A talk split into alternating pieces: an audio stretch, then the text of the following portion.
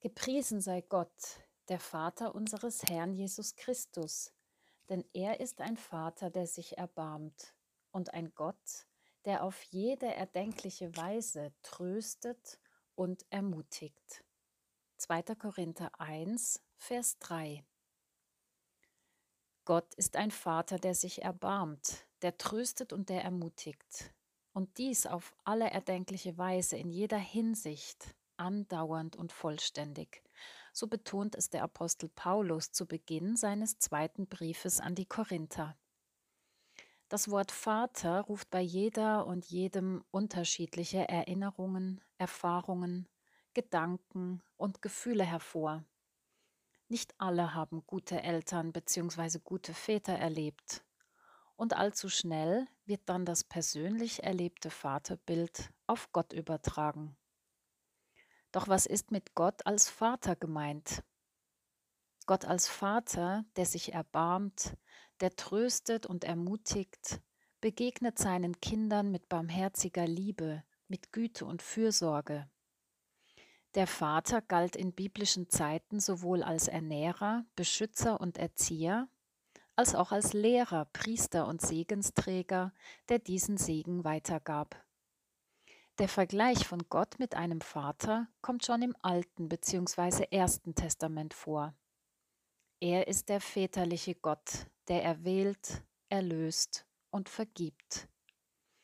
Jesus hat diesen Namen für Gott wieder nahegebracht, er selbst hat Gott mit dem kindlichen Ausdruck Abba, das heißt Papa, Papi, angeredet. Und Jesus wird uns darin zum Vorbild, wie er die Beziehung zu seinem himmlischen Vater lebt und mit ihm beständig in Verbindung und im Gespräch ist. Wie erbarmt sich Gott? Sich erbarmen meint Mitleid haben, jemanden bemitleiden, Gott wendet sich in seiner Barmherzigkeit den Menschen zu. Wenn ein Mensch diese Zuwendung von Gott persönlich erlebt, dann kann er nicht anders als anderen gegenüber auch ein tiefes und echtes Mitgefühl zu zeigen, das von Herzen kommt. Jesus erinnert seine Jünger daran, dass sie so barmherzig sein sollen, wie auch der himmlische Vater barmherzig ist. So Lukas 6, Vers 36. Auch der Apostel Jakobus betont dies. Der Herr ist barmherzig und ein Erbarmer. Jakobus 5, Vers 11. Die barmherzige Grundhaltung den Menschen gegenüber und das barmherzige Handeln Gottes soll der Maßstab für uns sein, wie wir einander von Mensch zu Mensch begegnen. Und bei diesem Erbarmen wird man im Innersten vom Leid des anderen berührt so wie beim barmherzigen Samariter, wie es Lukas im zehnten Kapitel berichtet. Als er ihn sah, jammerte er ihn, das heißt, ihn ergriff tiefes Mitleid. Wie tröstet und wie ermutigt Gott? Trösten meint tröstlich zusprechen, freundlich zureden, ermutigen und stärken. Echter Trost weckt Vertrauen, das Gegenüber wird in einer trostlosen Lage seelisch gestärkt. Die Hoffnung wächst, das Zutrauen nimmt zu. Gott hat versprochen, bei uns zu sein, für uns da zu sein. Wer auf diese Verheißung von Gott und auf seinen Beistand, auf sein Dasein vertraut, der wird getröstet, die Furcht wird kleiner. Jesus hat den Menschen und auch seinen Jüngern immer wieder zugesprochen, seid getrost, manchmal mit den Worten fürchtet euch nicht. Matthäus 9, Vers 2 und 22, Matthäus 14, Vers 27. Für Trost und Ermutigung steht ein Begriff in diesem Text, Paraklesis. Dieser Begriff meint Ermunterung, Zuspruch, Trost, Ersuchen. Paraklet hat Jesus den Heiligen Geist genannt, unseren Beistand und Fürsprech, den Tröster und Ermutiger. Und letztendlich ist es Gott, der uns durch seinen Geist zum Leben ermutigt, der uns wieder aufrichtet, der sich uns zuwendet wie gute Eltern ihren Kindern. In dieser Gegenwart vom himmlischen Vater finden wir nicht nur Trost, Ermutigung und Erbarmen, ein, ein sicheres Daheim, Geborgenheit, sondern wir dürfen auch satt werden. Bei Gott ist der Ort, wo unsere Sehnsucht nach Hause kommt und gestillt wird. So wird der Trost Gottes sowohl in Psalm 94, Vers 19 als auch in Jesaja 66, Vers 10 bis 13 beschrieben. Deine Tröstungen erquickten meine Seele. Und so spricht der Herr, ich will euch trösten, wie einen seine Mutter tröstet.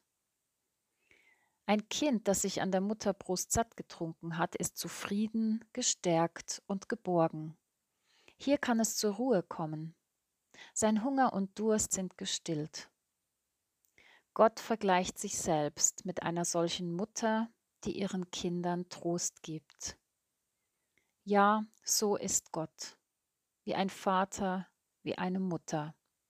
Er ist für seine Kinder da, nährend, versorgend, schützend, tröstend, ermutigend. Ein Gott, der sich wirklich erbarmt und der uns mit seiner herzlichen Barmherzigkeit sucht und besucht. Dieser väterliche und mütterliche Gott wende sich uns zu und umarme uns mit seinem Erbarmen.